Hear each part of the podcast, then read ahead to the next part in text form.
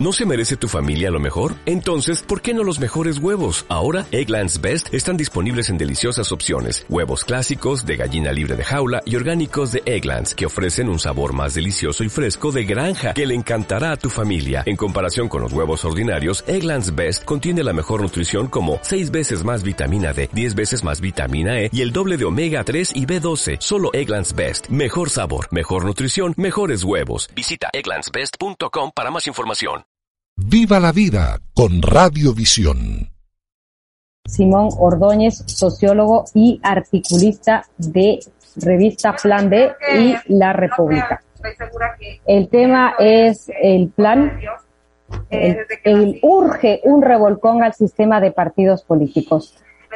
Ocho movimientos pudieran desaparecer del registro político. Esa dispersión sí genera costos. En la Asamblea, por ejemplo, el panorama no es optimista de cara al tratamiento de temas clave como la proforma presupuestaria o la reforma tributaria. Revisamos los temas de coyuntura política con nuestro invitado. Bienvenido, estimado Simón, buenos días y bienvenido al programa. Hola Michelle, eh, buenos días y buenos días con toda la audiencia. Sí, eh, por tres ocasiones, Simón, la Mesa de Concertación por las Reformas a la Ley de Educación Intercultural ha llamado al gobierno a sumarse al diálogo. Los maestros de su parte anuncian que por lo pronto nadie más se sumará a la huelga de hambre. ¿Cuál pudiera ser el costo político para el Ejecutivo si insiste en no asistir a un espacio que acordó crear? A ver, Michelle, eh, aquí hay algunas cosas que creo que hay que puntualizar antes de esto, ¿no?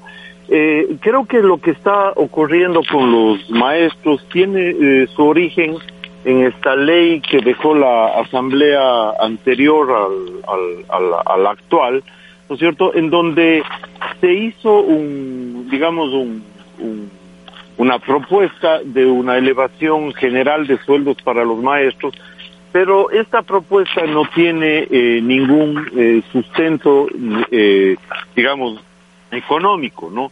Eh, se supone que en la Constitución y en la legislación ecuatoriana se prevé que siempre que se haga una propuesta que involucre eh, recursos económicos tiene que existir fuentes de financiamiento.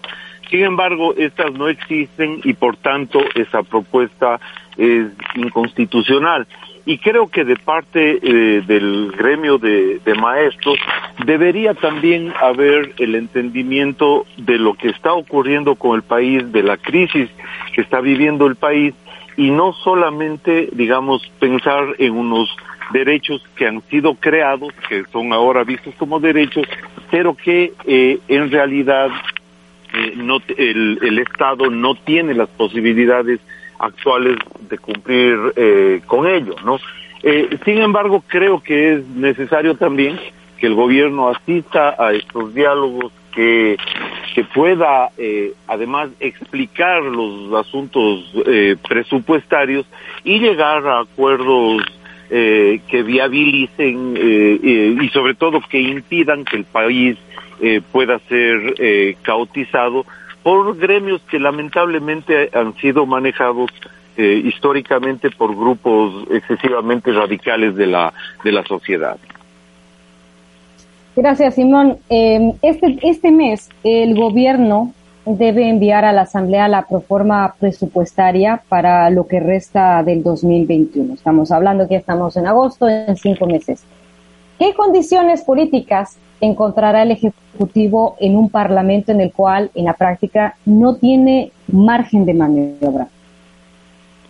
Sí, a ver, va a ser bastante difícil para el para el gobierno. El, gobierno yo creo que tiene, digamos, se enfrenta a a, dos, eh, tiene dos problemas fundamentales. El uno dentro eh, de la asamblea, ¿no es cierto? Esta supuesta alianza a la que se llegó con Pachacuti y la izquierda democrática, creo que es una, eh, una alianza muy endeble porque los dos partidos, ¿no es cierto?, están en una línea ideológica bastante distinta a la que tiene el gobierno y creo que eh, eh, en el caso de la, de la proforma presupuestaria no van a ser aliados del gobierno, no van a apoyar lo que el gobierno proponga y por tanto el escenario es bastante bastante difícil a nivel de la de la asamblea. creo que hay además otros aspectos, aparte del, tema presupuestario, que, el gobierno tiene que enfrentar, ¿no? También creo que al interior del, Estado y de la, y de la burocracia eh, que permanece eh, a nivel estatal, hay eh, todavía una cantidad de cuadros medios e incluso altos que responden a proyectos políticos distintos del proyecto que quiere llevar a cabo eh, Guillermo Lazo, ¿no? Y por otro lado, digamos, un, tercer elemento que complica bastante el, escenario político es, eh, por ejemplo, la existencia de, fuerzas sociales que tienen eh, bastante radicales, ¿no es cierto? Por ejemplo, la, la elección de, de ISA a la, a la CONAIE, eh, esta posición que están eh, tomando los, los maestros, algunos grupos de trabajadores también frente a la reforma laboral. todo eso le pone, eh, pone un escenario político bastante complicado para el gobierno y el gobierno entiendo que eh, es el momento de que use el capital político que está teniendo, eh, el capital eh, ganado más bien en, el apoyo popular, por ejemplo, por el por el tremendo éxito que está que, ha supuesto el, el, proceso de vacunación y que quizás el gobierno tarde o temprano, ojalá ojalá sea lo más temprano posible, llame a una consulta popular para enmendar algunas cuestiones que nos vienen de la institucionalidad eh, correísta y que le ponen serias dificultades de gobernabilidad al actual gobierno. Está con nosotros Simón Ordóñez, sociólogo y articulista de revista Plan B y La República. Urge un revolcón al sistema de partidos políticos. Simón, en la Asamblea continúan las desafiliaciones. ¿Cuán complejo será negociar cualquier tesis con bancadas inestables? Eh, claro, es, es, justamente lo que lo que te decía, ¿no? Eh, a ver, ahí hay el problema de que em, los partidos en sí mismos aquí en el Ecuador han sido bastante débiles, sobre todo en los últimos años, con excepción obviamente de del partido del, del correísmo de Alianza País, que tiene una estructura bastante eh, bastante sólida, digamos, tal vez del Partido Social Cristiano también eh, con una estructura sólida y, y creo, ¿no? Pero eh, también los políticos ya en su fuero personal normalmente se alinean por, con, por, digamos, con, las fuerzas que tienen el poder, ¿no es cierto? Entonces, eh, creo que esto eh, se ha visto justamente en estos procesos de, de, desafiliación, de cambio de fichas, etcétera, que le pone al, al gobierno con algunas posibilidades de negociar con ciertos sectores, pero también eh, digamos, eh, genera un, escenario de muchísima, de, muchísima incertidumbre, ¿no? Por eso eh, eh, yo planteaba y creo que lo ha planteado y el gobierno lo planteó la nueva, la nueva ministra de gobierno. Creo que el gobierno tendrá que ir necesariamente a una consulta popular en donde puedan generarse algunos cambios de, de todo el, de toda la estructura institucionalidad del país que fue seriamente afectada, ¿no es cierto?, y caotizada a, partir de la promulgación de la Constitución de Montecristi.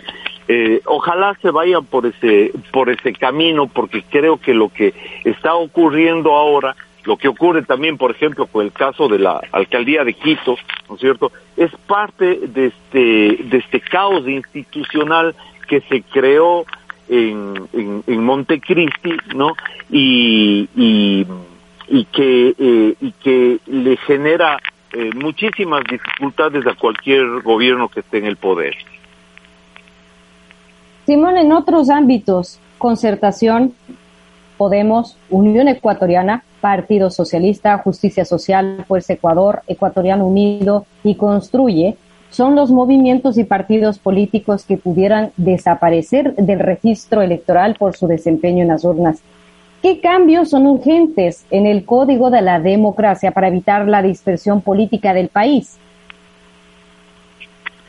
Bueno, yo eh, creo que hay que volver a algunas cosas que ocurrían antes o quizás pensar en una nueva en una nueva, eh, eh, digamos, estructura del, del, sistema de partidos, ¿no?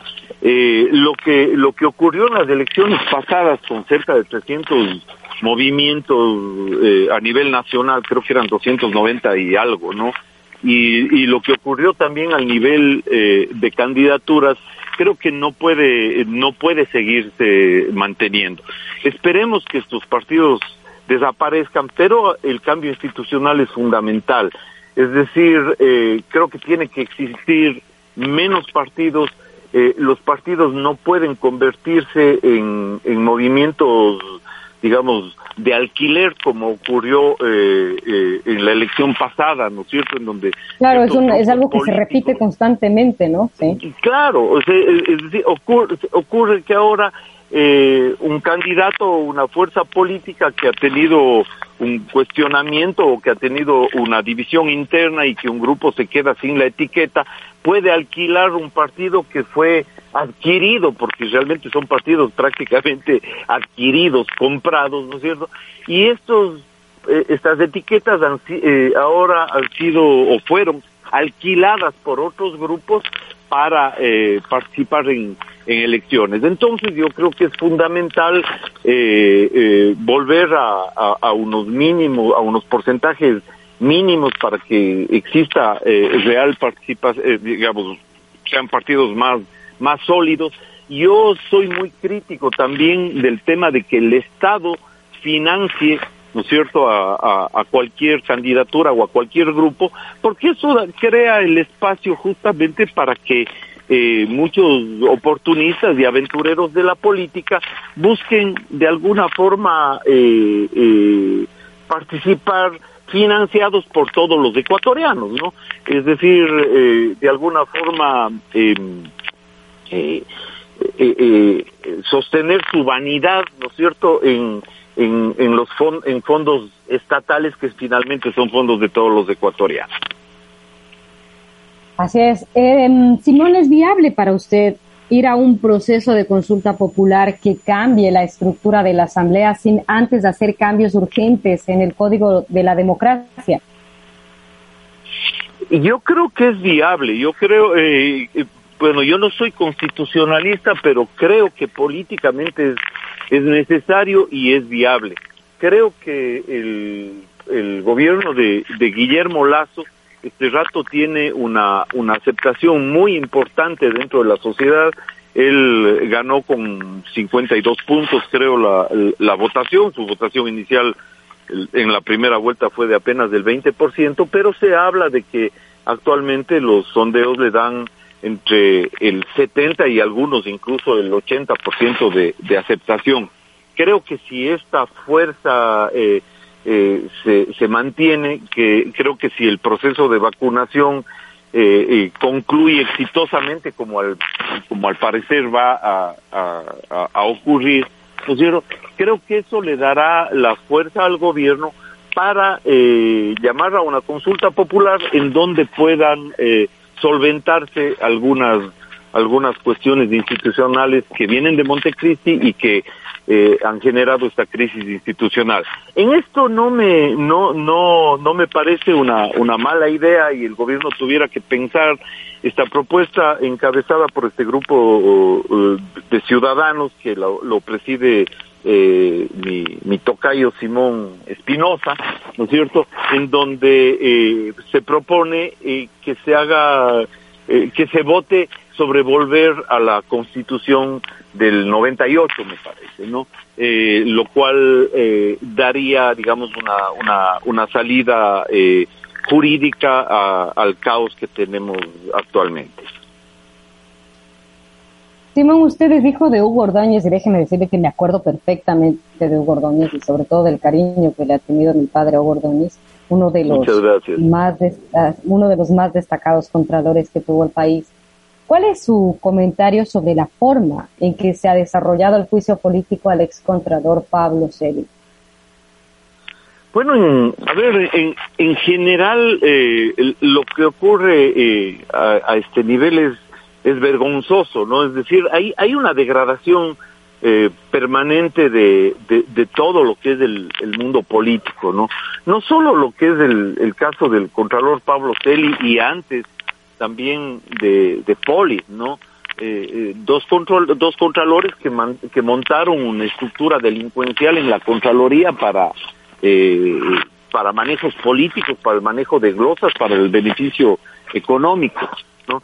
Pasa también eh, lo mismo con el con el tema de, de por ejemplo, ¿no? Uno, de, digamos, el, el caso del, del, defensor del pueblo, ¿no es cierto? O de todos estos políticos engrilletados, presos, etcétera, que pretenden seguir ejerciendo sus funciones cuando tienen, eh, eh, digamos, juicios en su contra, pero además no, no juicios gratuitos, sino juicios en donde existe una cantidad de pruebas y evidencias de que realmente estas personas estuvieron metidos en juegos bastante, bastante sucios. Ahora, sobre el juicio a, a Pablo Celi, también eh, hay como varias patas sueltas ahí, ¿no? Hace poco eh, algunos colegas escribían que eh, como este eh, este juicio contra contra Celi también podría tener en, en, en el trasfondo, ¿no es cierto?, la idea de que mucho de lo actuado por él quede insubsistente y por tanto también queden eh, insubsistentes algunas de las cuestiones positivas que quizás él hizo, como es algunos informes contra funcionarios del anterior del gobierno de Correa que hoy están eh, que están presos, ¿no?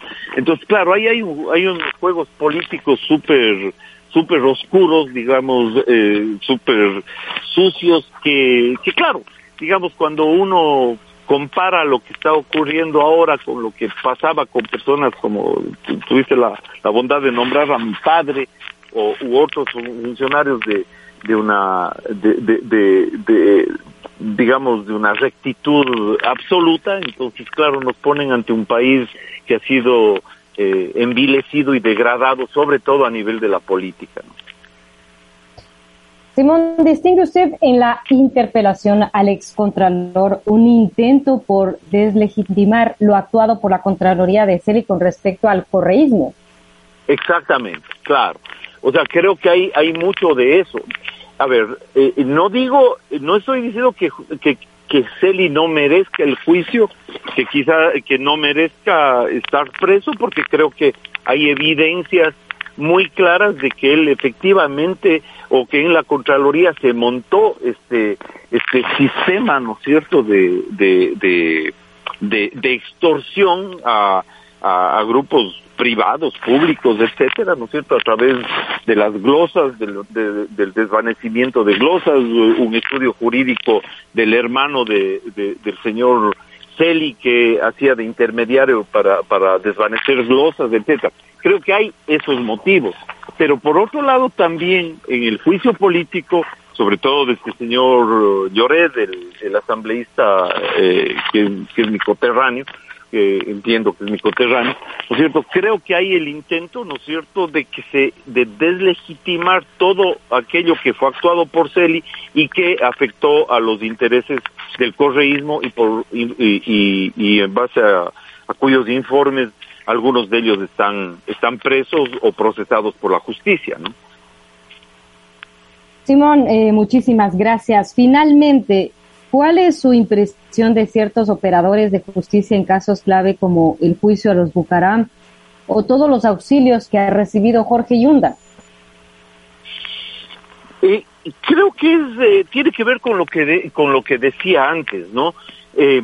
Creo que a nivel, así como uh, en el aparato burocrático en general, hay una cantidad de funcionarios medios y altos que siguen incrustados ahí, que proceden digamos, de lo, de lo que fue el correísmo, creo que el aparato de justicia, primero por un lado está cautizado, es decir, me da la, la sensación, sin ser eh, yo un, un jurista ni, ni abogado, ¿no es cierto?, pero me da la idea que a partir de la constitución de, de, de Montecristi eh, se generaron por todo este tema de ser una constitución garantista, etcétera, se generaron una serie de, de, de de, de, de, mecanismos que no dejan claro cuáles son las atribuciones eh, y las instancias y lo que cada eh, que cada instancia judicial o política puede puede hacer por un lado no y por otro lado hay la famosa esta metida de mano en la justicia de la que habló Rafael Correa durante mucho tiempo creo que significó que se pongan jueces de alquiler no jueces de alquiler jueces eh, ignorantes y de alquiler que son los que están actuando y que siguen actuando y que, eh, y que tienen, eh, digamos, y que, se, y que se han mostrado, por ejemplo, en el caso de Bucarán, en este caso de Yunda, que ya no puede ser eh, más, más vergonzoso.